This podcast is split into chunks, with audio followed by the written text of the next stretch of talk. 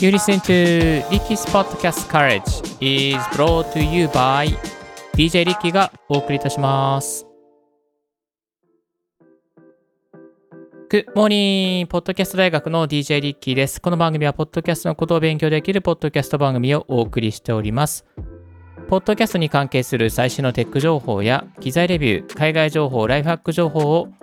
毎朝 Apple Podcast、Spotify、スタンド FM をキーステーションにマルチ配信しております。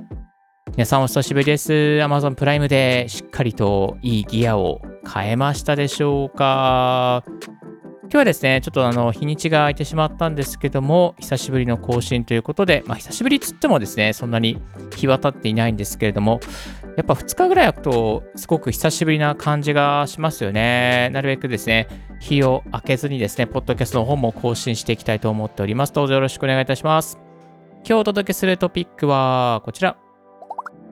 Zoom の音質を良くする5つのポイント、リモート収録に使えるスキルですよ。というこんなテーマでお届けさせていただきます。コロナが流行る前はね、全然 Zoom って流行ってなかったんですよね。えー一部の、まあ、インフルエンサーの方とか、なんかですね、あのー使ってる方がいてですね、Zoom っていいよ、みたいな感じで、ちょっとこう、ちょっとこう、なんかこぼれ聞こえてくるぐらいだったんですけども、コロナになっても、どこでもかしこでも、どんな方法でも、いや、ズームしますかみたいな感じですね。もうズーム一色になってしまいました。昔といってもですね、少し昔は、あのね、2005、6年ぐらいからスカイプがあったりとか、あとは Webex があったりとか、まあ、あと Teams が出てきたりとか、FaceTime が出てきたりとかってありましたけどもね。いやー、これ昔話して最初から申し訳ないんですけども、昔ってあのね、スカイプすごく流行りましたよね。で、スカイプでやってることとほとんど変わりがないんですけれども、なぜスカイプよりですね、ズームがやっぱ流行ったかっていうと、やっぱり使いやすさ。あの、ユーザーの方々に対して、もうすごくシンプルで、つっかえるところがない。やっぱこれがズームの成功の秘訣じゃなったんじゃないかなっていうふうに個人的にはあの思っております。まあそんなですね、もう誰もが使うようになったこのズーム。このズームのですね、音質を上げるコツというかですね、方法がありますので、まあ、5つに分解してシェアしていきたいと考えていますので、最後までお付き合いくださいませ。最初のコツは、こちら。設定で背景ノイズを除去する。まあ、このですね、ズームにですね、設定というところがありまして、設定のオーディオに行きます。えーそのオーディオに行きますと、背景雑音を抑制というところがあります。この背景雑音を抑制するところですね、まあ、自動だったり、低だったり、中程度だったり、高だったりあるんですよね。で、あの、高っていうのはやっぱりその犬の頬吠えとかですね、あとは中間程度の除去だとコンピューターのファンとか、ペンをですね、カチカチする音とか、そういう音をですね、抑制することができていきます。はい。まあ、あの、本当にマイクとか、ね、コンデンサーマイクとか使ってなくて、ただパソコンでつないでとかっていう方でしたら、あの、このですね、機能を使っておくと、非常に有効的にですね、音の違いを感じることができるかと思います。ぜひですね、まだ設定していない方いれば、設定のところで背景ノイズをですね、いじっていただきたいと思います。二つ目がこちら。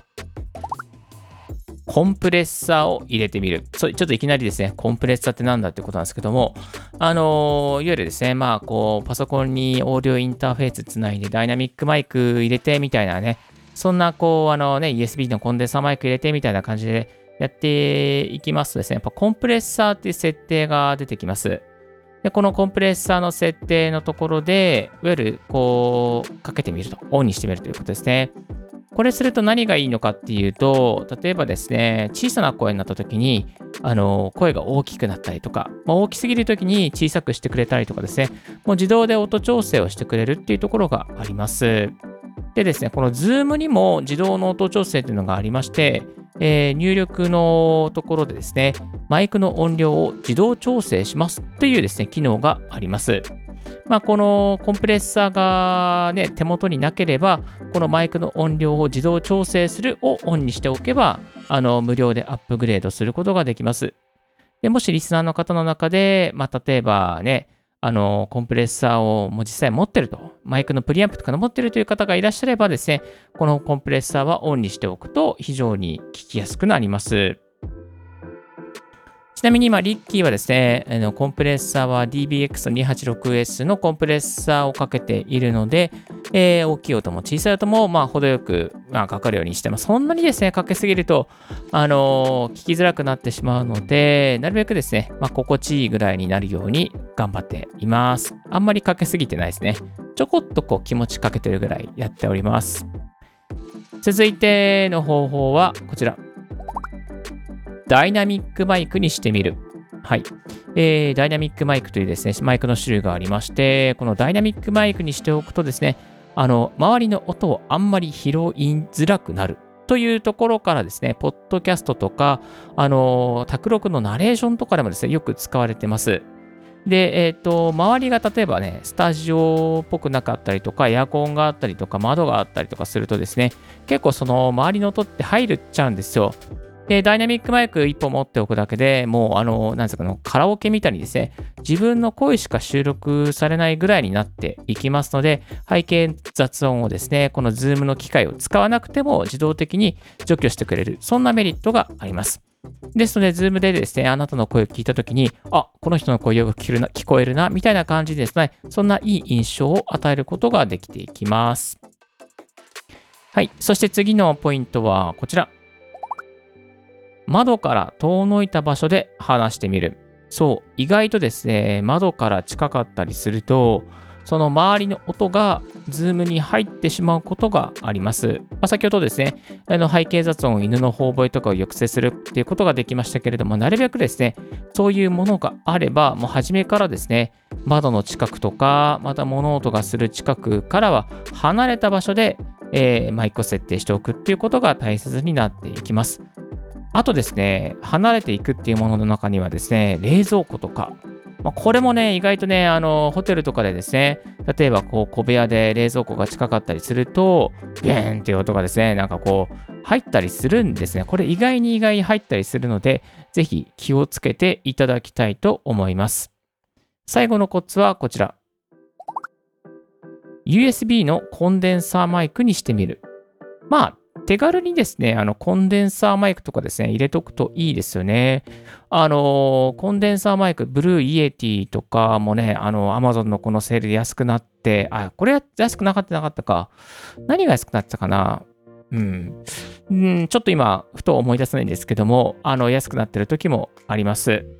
そして、あとは、そうね。あの、 FIFINE とかも非常に5000円ぐらいでいいマイクですよね。えっ、ー、と、あ、そうそうそう。今回のセールは AT2020 の USB が結構安くなってました。結構の今3000円から4000円ぐらい安くなっておりました。この AT2020 非常に音質がいいので結構人気なね、コンデンサーマイクなんですけども、まあ、このこういうコンデンサーマイク1本持っていけばですね、パソコンに直接 USB でつないで、えー、そしてですね、本格的な、まあ、こう音質でですね、ズームにつなぐことができますので、あなたの声がよりズームでも聞きやすくなること間違いなしです。これからね、あの、ズームで面接を控えているとか、また大事なプレゼンがあるとか、ね、海外に出張に行けないけれども大事なプレゼンを Zoom でしなければいけないという方はですね、ぜひですね、この USB のコンデンサーマイクなんかをですね、アップグレードしてみてはいかがでしょうか。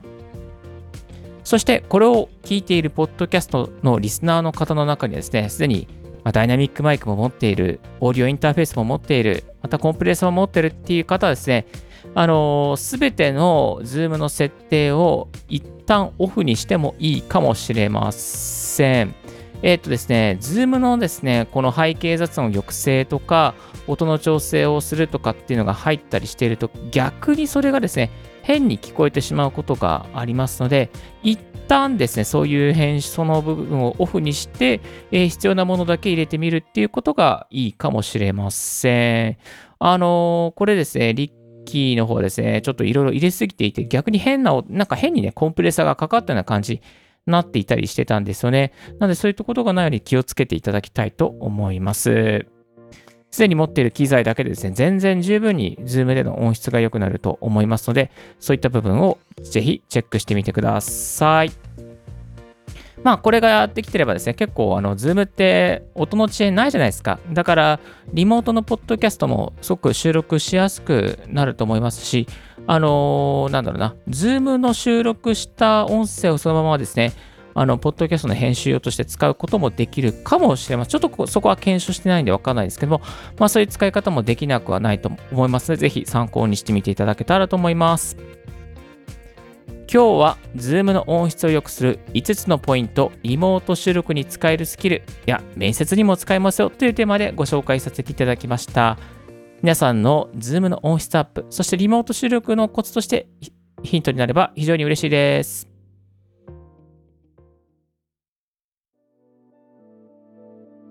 今日の合わせて聞きたいは、ライブ配信は OBS より eCam がおすすめという過去の絵を紹介させていただきます。そう。今ね、ちょっと eCam ちょっと開拓中なんですけど、これね、非常に、非常に使いやすいです。マルチ配信したりとか、ゲストインタビューしたりとか、いろんな人とですね、コラボする方、YouTube でライブ配信するとか、Facebook 配信するとか、ライブ配信するとかですね、そういった方とかですね、ぜひ eCam 使っていただきたいなと思います。あの、今ですね、ちょっとこの場合、あの、ライブ配信の準備をしていまして、この eCam でですね、ちょっといろいろと、まあ、5、6時間のライブを考えております。またそういったノウハウもですね、今後のポッドキャスト大学で使っていきたいと考えております。最新のポッドキャスト関連ニュースとしましては、ポッドキャスト運営者必見株式会社ピトパ、ポッドキャストの成功と制作ノウハウの詰まった新番組、オウンドポッドキャストインタビューを公開ということですね。このピトパのですね、ポッドキャスト作り非常にいいですよ。これですね、ぜひね、あの、ポッドキャストをこれから作る方、ぜひですね、この記事もチェックしてみててください。ピトパのクリエイターのですね、コンさんがやっているですね、えー、ポッドキャストのトラというディスコードのチャンネルも非常にあの有益な情報がいっぱい流れておりますので、ぜひこちらもチェックしてみてください。概要欄の方にリンクを貼っておきます。